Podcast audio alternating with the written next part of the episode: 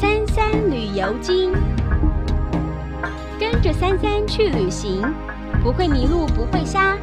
怎么玩，如何走，幸福感觉跟着走。三三主持。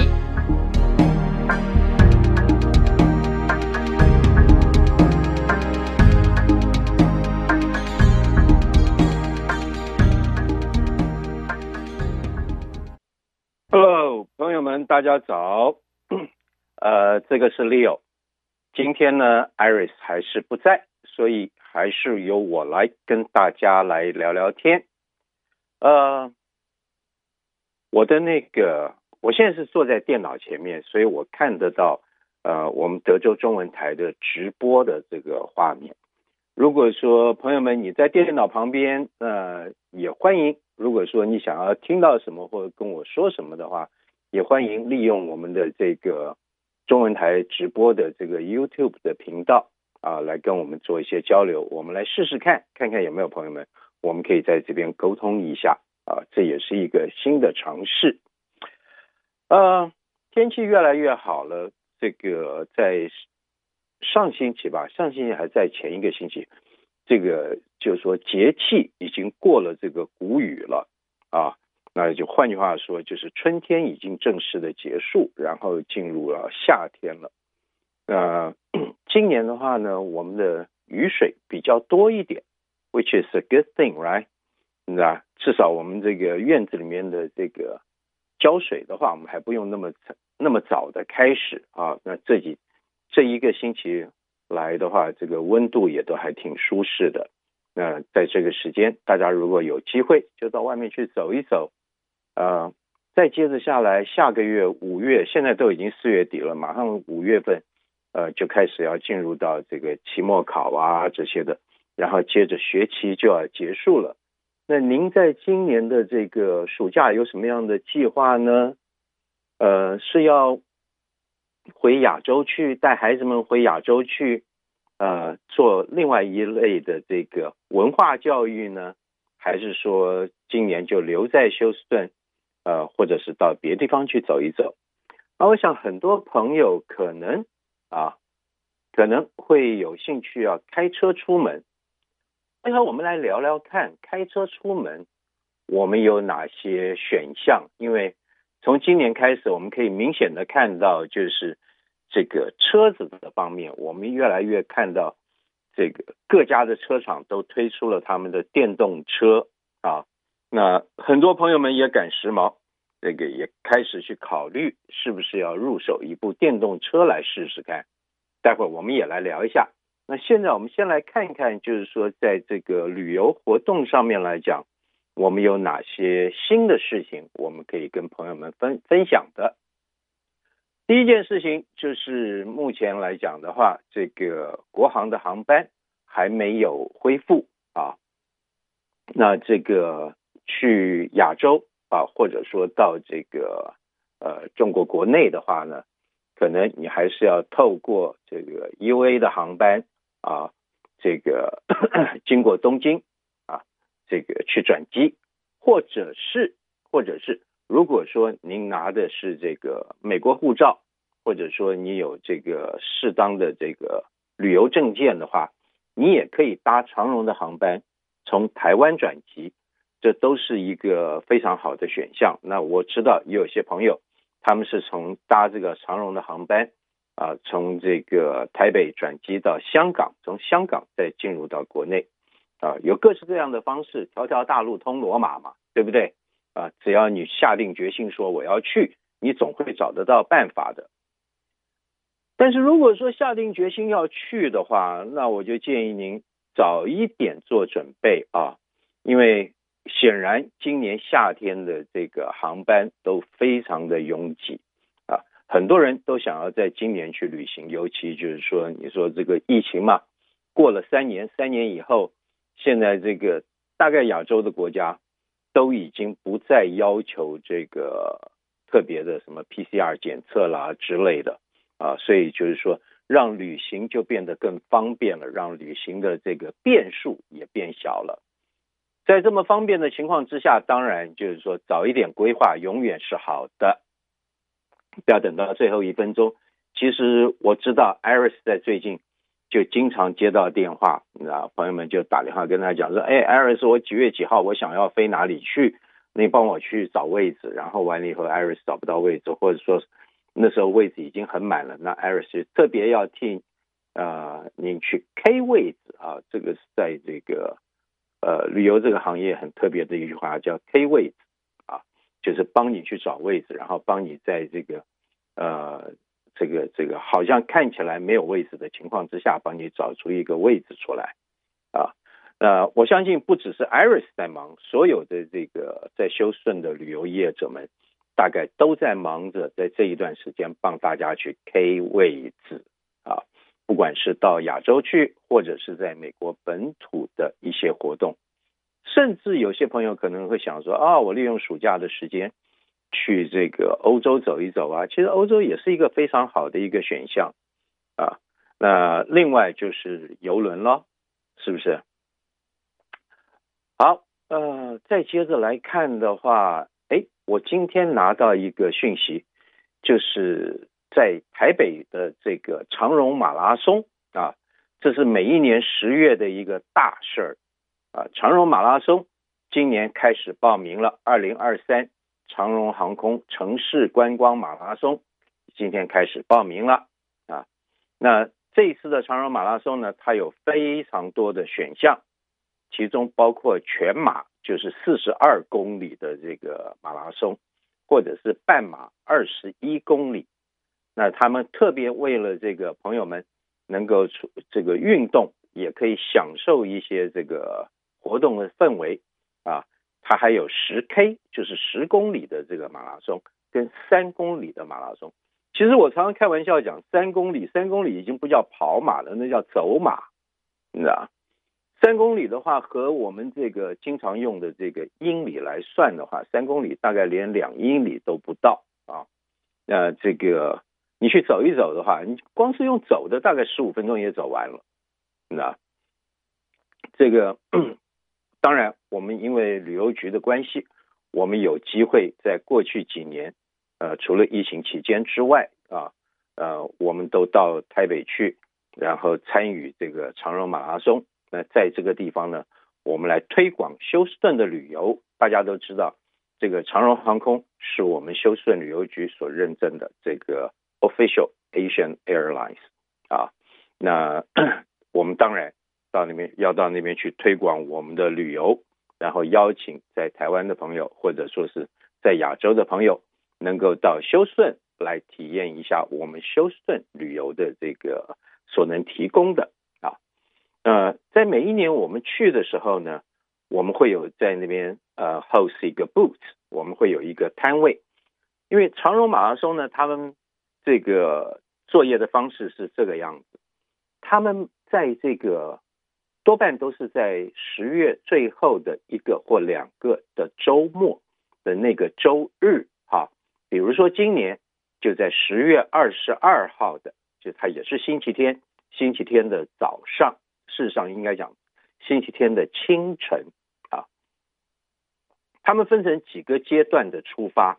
第一个阶段就是全马四十二 K 啊，跟这个半马二十一 K，还有十 K。这三个这个阶段呢，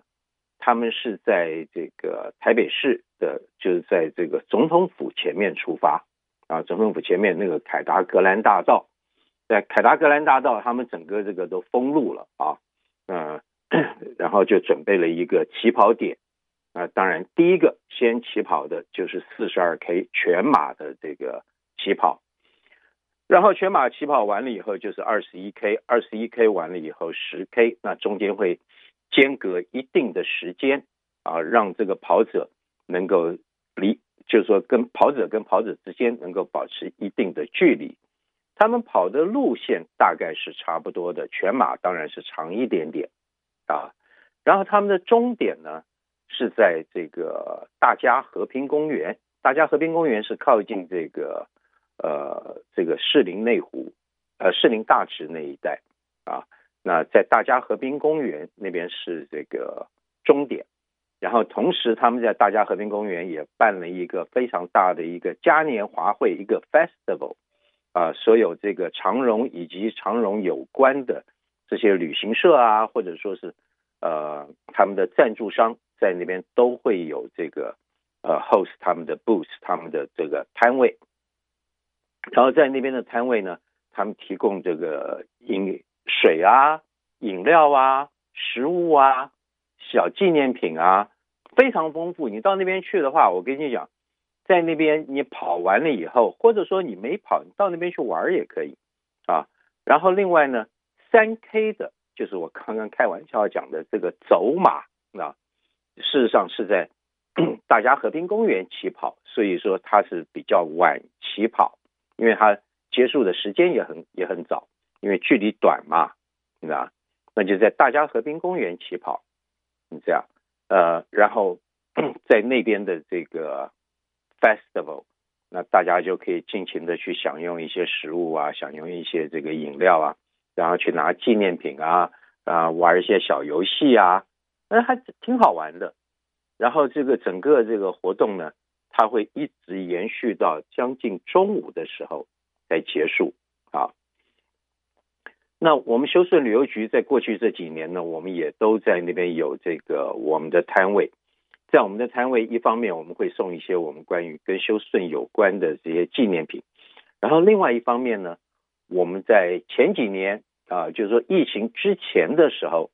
我们是提供这个咖啡，我们雇了一个咖啡车。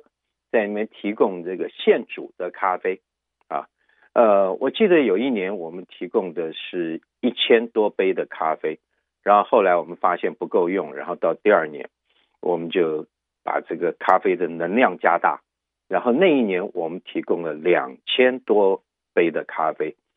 一直到最后连那个咖啡车上，它最后的一粒咖啡都给烧完了，然后。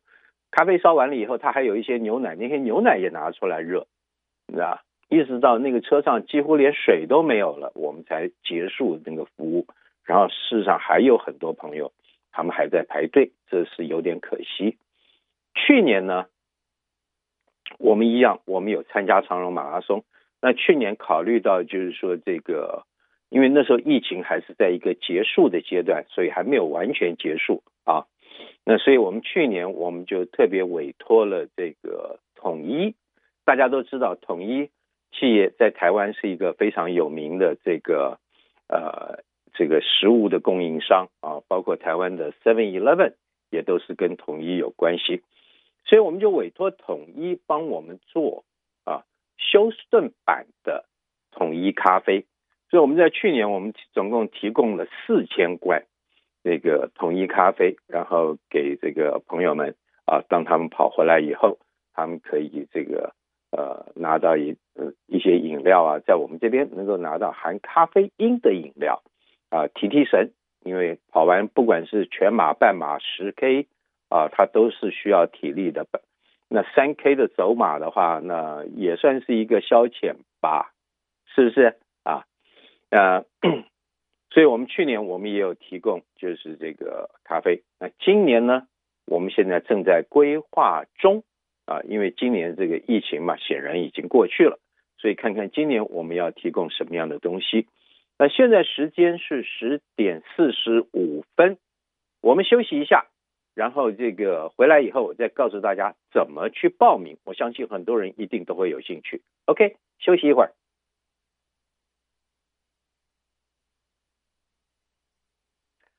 OK，回来了。啊，刚刚去偷偷拿了一杯咖啡啊，现在一面跟大家喝咖啡，一面跟大家聊天。好，刚刚我们讲了，就是长荣马拉松的活动。这个活动呢，呃，其实它是非常这个受欢迎的，所以每一年报名很快就截止了。呃，如果说朋友们有兴趣报名的话，有两个办法。第一个办法就是跟我们联络，那我们今年一样。我们会规划看看我们能不能组织一个休斯顿的这个代表团去参加长荣马拉松。那当然，呃，你要是参加休斯顿代表团的话，我们也会有一些这个呃鼓励的计划。那现在正在研议中，那后面我再跟大家报告。那如果说你当时可能已经在台湾了，或者说你想要直接自自己去台湾，然后这个用一个比较呃灵活的方式，那你可以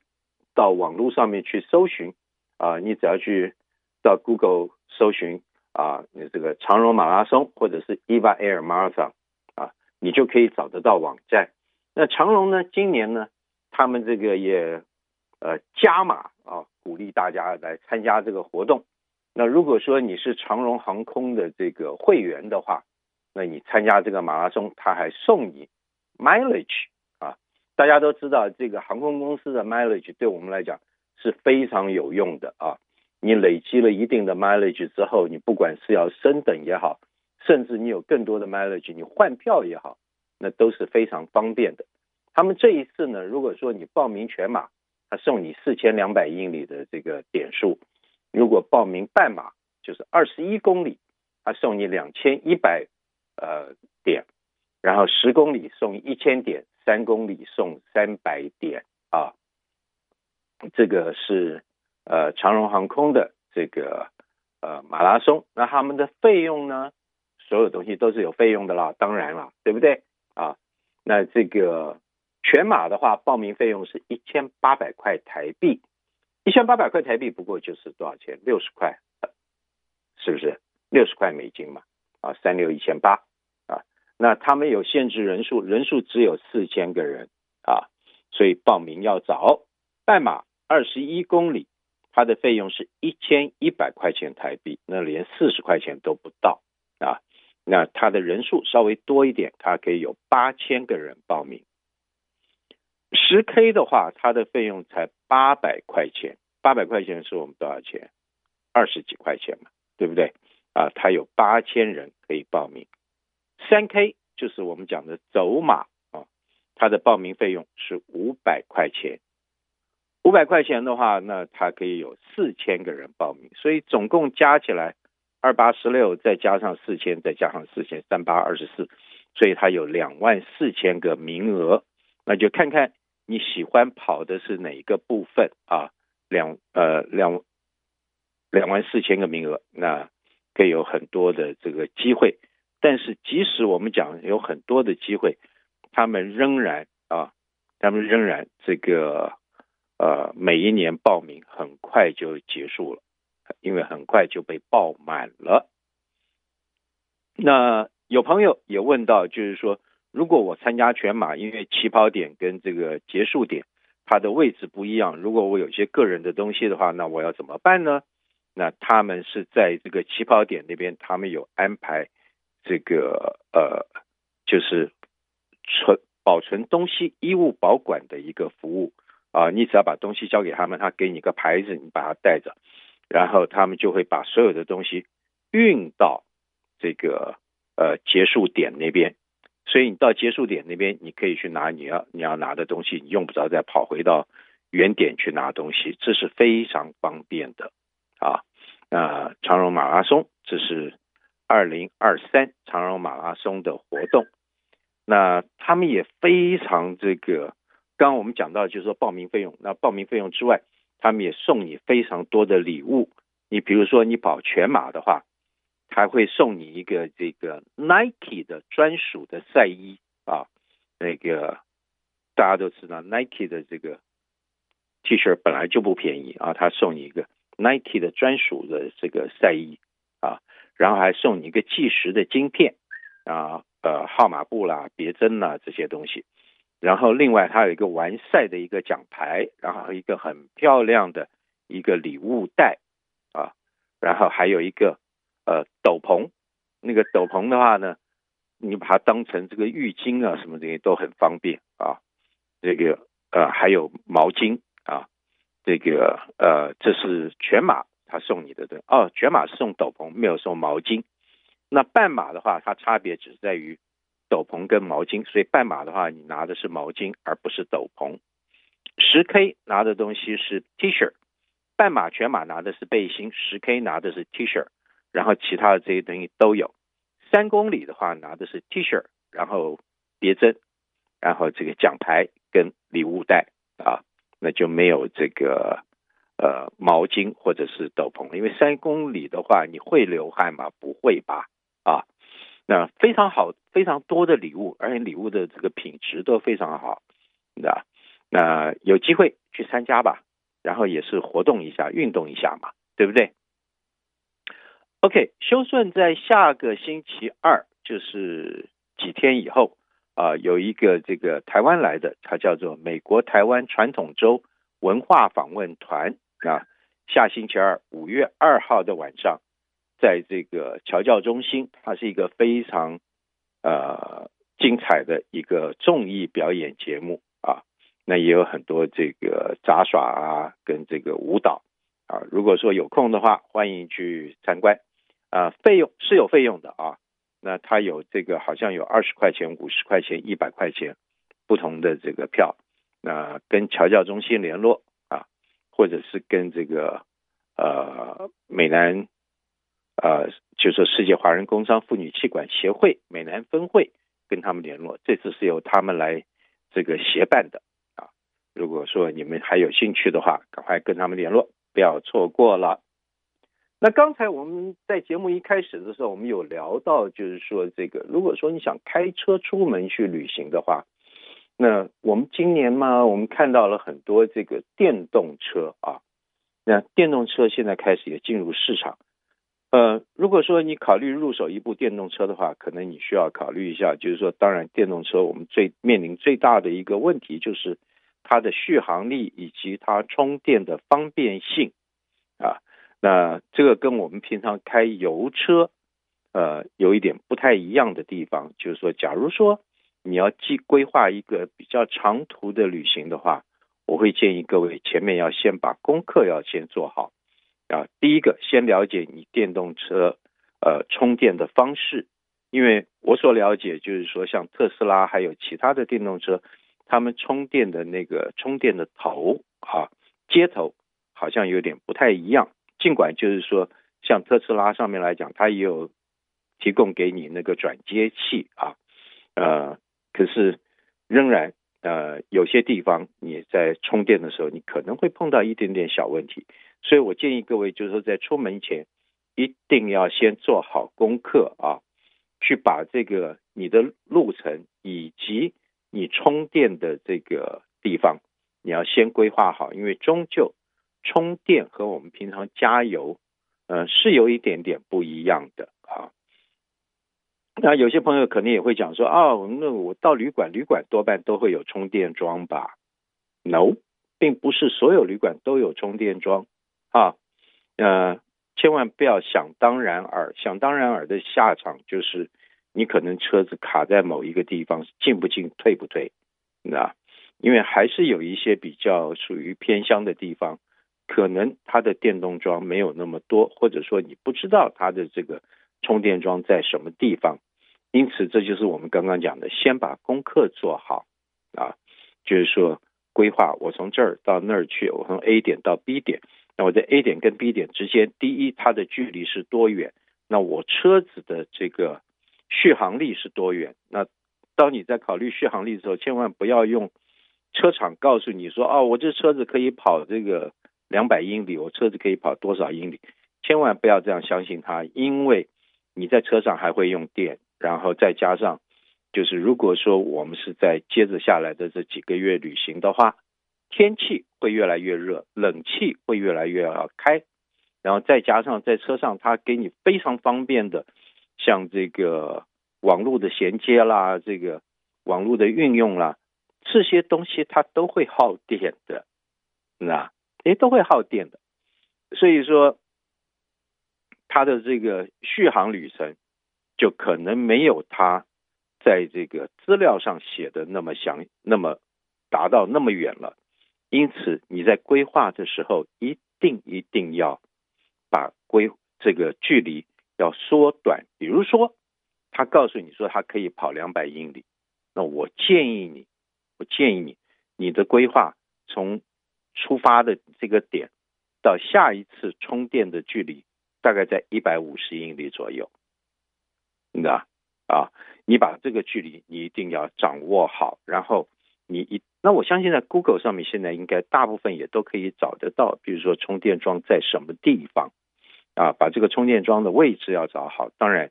充电桩位置找好以后，你也要做一另外做一点点功课，就是在这个充电桩的附近，它是不是一个治安良好的地方？它是不是一个有很多人会经过可以看得到你的地方？啊，因为就是说我们出门，我们除了这个要享受一个旅行的这个乐趣之外，安全还是重要的啊。要考虑，就是说，它这个充电的地点是不是一个安全的地点啊？能够让我在里面安心的充电。OK，这些都是当我们开电动车的时候，我们需要注意的地方。啊，当然，我个人来讲，我个人来讲，我比较偏好的，譬如说我想要在这个油电车、油车之外做一个多一个选项的话，我可能会考虑油电车。我我会考虑 hybrid。啊，因为 hybrid 来讲，它虽然是一个，它是一个妥协式的一个做法，但是至少它提供我可以有油，然后完了以后，它还是可以提供我相当长的一段距离。那至少就是说，在我在为这个车子 recharge 的情况，或者说 refill 的啊，它还是有一定的方便性。那朋友们可能会讲说啊，你买个油电车，然后完了以后。再过一段时间就全电了。可是朋友们想想看，现在电动车的技术现在正在开始。你现在买一个油电车，你平常换车的频率有多高？三年、五年，等到那个时候，电车已经发展的非常成熟了，然后充电的技术甚至储电的技术也到了成熟了。那你现在买个油电车，然后去填补这个中间的空缺，也能够享受。电车它非常强而有力的起步，那不是挺好的吗？OK，现在是十一点钟了，那祝大家周末愉快，然后这个有机会出去享受一下现在的好天气。好，我们下一次再聊，拜拜。